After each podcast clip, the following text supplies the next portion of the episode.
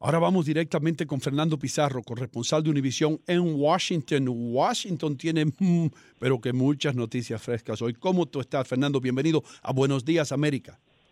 ¿Cómo están ustedes? Un placer estar acompañarlos una vez más. Espero que estén muy bien. Así es, Washington tiene noticias más o menos frescas, igual que anoche, igual que Andreina contando historias deportivas. Acá también hubo sorpresas anoche.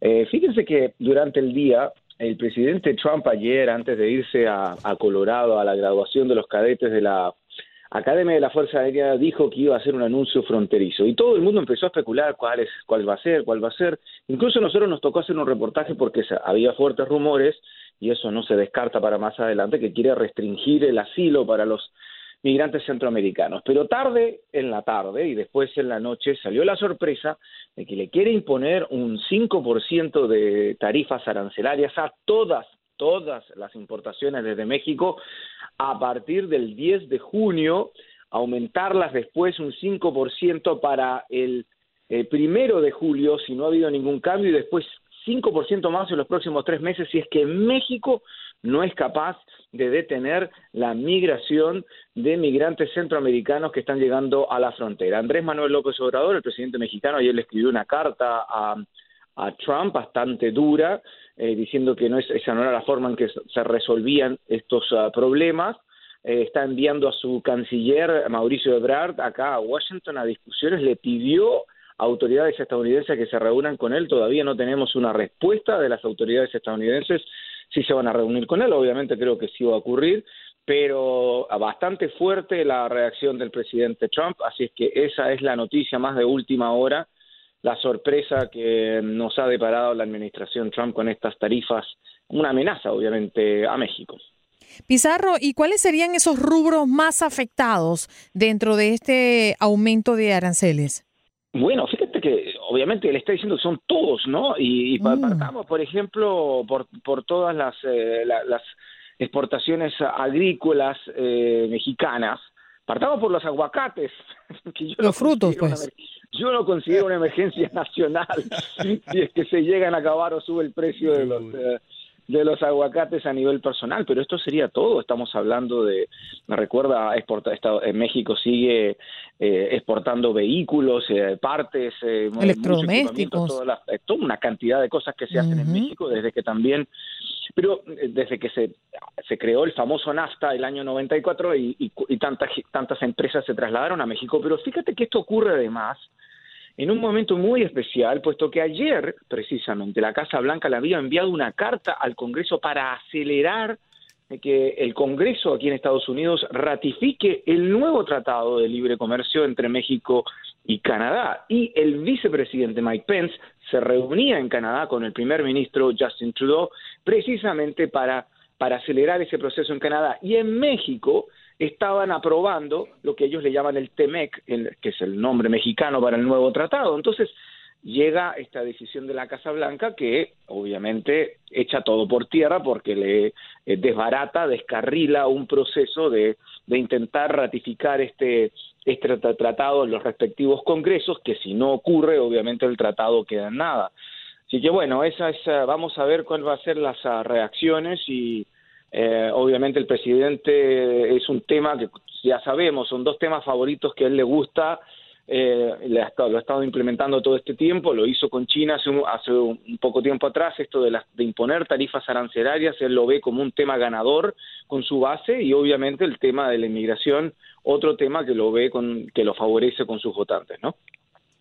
A Pizarro, eh, a nosotros nos ha inquietado aparte del equipo que hay una empresa privada que ha decidido construir el muro fronterizo con sus propios fondos, ellos poniendo, estamos hablando más de 23 eh, millones de dólares que ya llevan allí.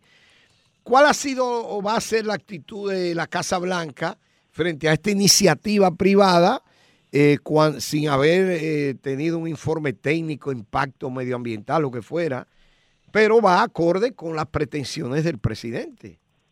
Bueno, yo no creo que la Casa Blanca se está en este momento oponiendo, porque no sé si has visto quiénes están detrás de esta de esta iniciativa. Obviamente eh, tal como tú lo dices, es en una propiedad privada.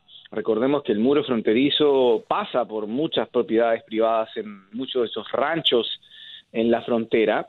Esto es en Nuevo México y quienes están detrás de esto es nada menos que Steve Bannon, que fue el uno de los principales asesores de la campaña y después en la Casa Blanca del presidente Trump. Ahora no, pero él estuvo metido en, en el tipo de financiamiento y crearon uno de estos, eh, estos fondos. Eh, tipo por internet, donde la gente recauda dinero por internet para que la gente donara dinero a esto. Y otro que está metido en eso es Chris Kovac, quien fue candidato al Senado por Kansas, donde perdió, que fue secretario de Estado de Kansas, quien es el autor y asesor de muchas de las leyes estatales contra los indocumentados y quien se rumoreó también que el, eh, eh, el presidente Trump lo estaba considerando para un alto puesto en el tema migratorio hace tan solo unos días.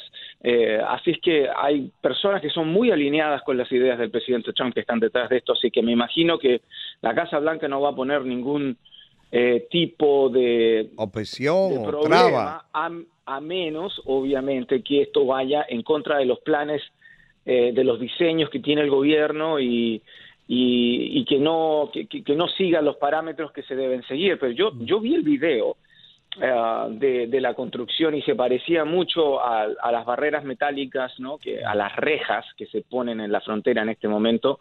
Así es que yo creo que deben estar siguiendo esa, esas líneas. Pero bueno, eh, como, como decimos, es una propiedad privada. Yo, la verdad, que no soy experto en saber si es que un dueño de un rancho privado que colinda con el, con el con la frontera tiene esa facultad de poner una muralla tal como tú la tendrías en tu casa, ¿no? Mm. A veces eh, en tu casa tienes que consultar con el vecino. En este caso eh, no sé cómo funciona eh, legalmente. Mm. obviamente han visto algunos desafíos legales sobre este tema, pero al parecer pueden están siguiendo adelante con como ustedes mismos estaban informando con, mm. con este proyecto. Señoras y señores, estamos hablando con Fernando Pizarro, corresponsal de Univisión en Washington. Vamos a dejar un poco eso de, del muro y vamos a hablar de lo que está sucediendo en la Casa Blanca.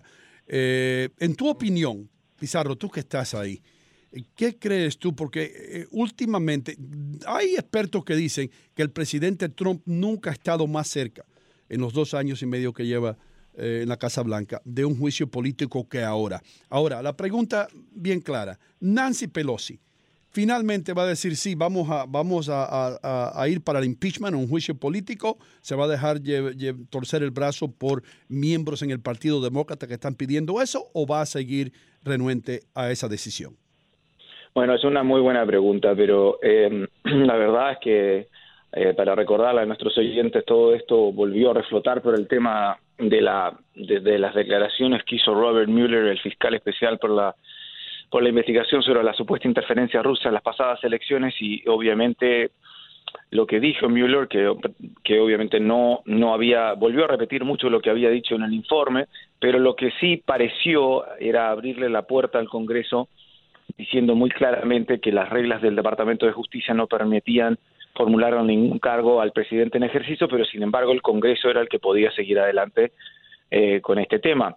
Eh, las presiones de mm, sobre los demócratas, los líderes demócratas, específicamente Nancy Pelosi, son muy, pero muy grandes. Pero Nancy Pelosi ese mismo día salió al paso y volvió a decir que todas las opciones, en una manera muy elegante, todas las opciones están sobre la mesa. Eh, Jerry Nadler, el congresista demócrata, presidente del Comité Judicial, que ha llevado adelante muchas de las investigaciones, congresista de Nueva York, también dijo lo mismo. Eh, todas las opciones están sobre la mesa. O sea, es una manera de decir que lo están pensando porque la verdad es que la presión está muy fuerte. Sin embargo, eh, algunas de las, de las uh, encuestas dan a entender que el electorado estadounidense no está muy listo para esto. Le, esto es un gran riesgo para los demócratas. Recordemos que a los republicanos les salió el tiro para atrás eh, el año 98-99, cuando fue el 99 específicamente, eh, cuando fue el, el impeachment, juicio político contra el presidente Clinton. Aquí en este caso, la Cámara eh, actúa como fiscal, eh, aprueba lo que se llama en inglés los artículos de impeachment, se los manda al Senado y el Senado actúa como jurado. Y en este caso hay un Senado republicano, así es que con mayoría republicana, así es que el resultado podría ser muy parecido. eh, al del 99. Es, es difícil em, para los demócratas están en una posición muy complicada.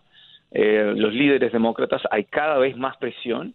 Hay incluso un congresista republicano que eh, Justin Amash, que ha sido muy, muy vocal en, su, en, en, en, hablar sobre que es necesario hacerle un impeachment al presidente.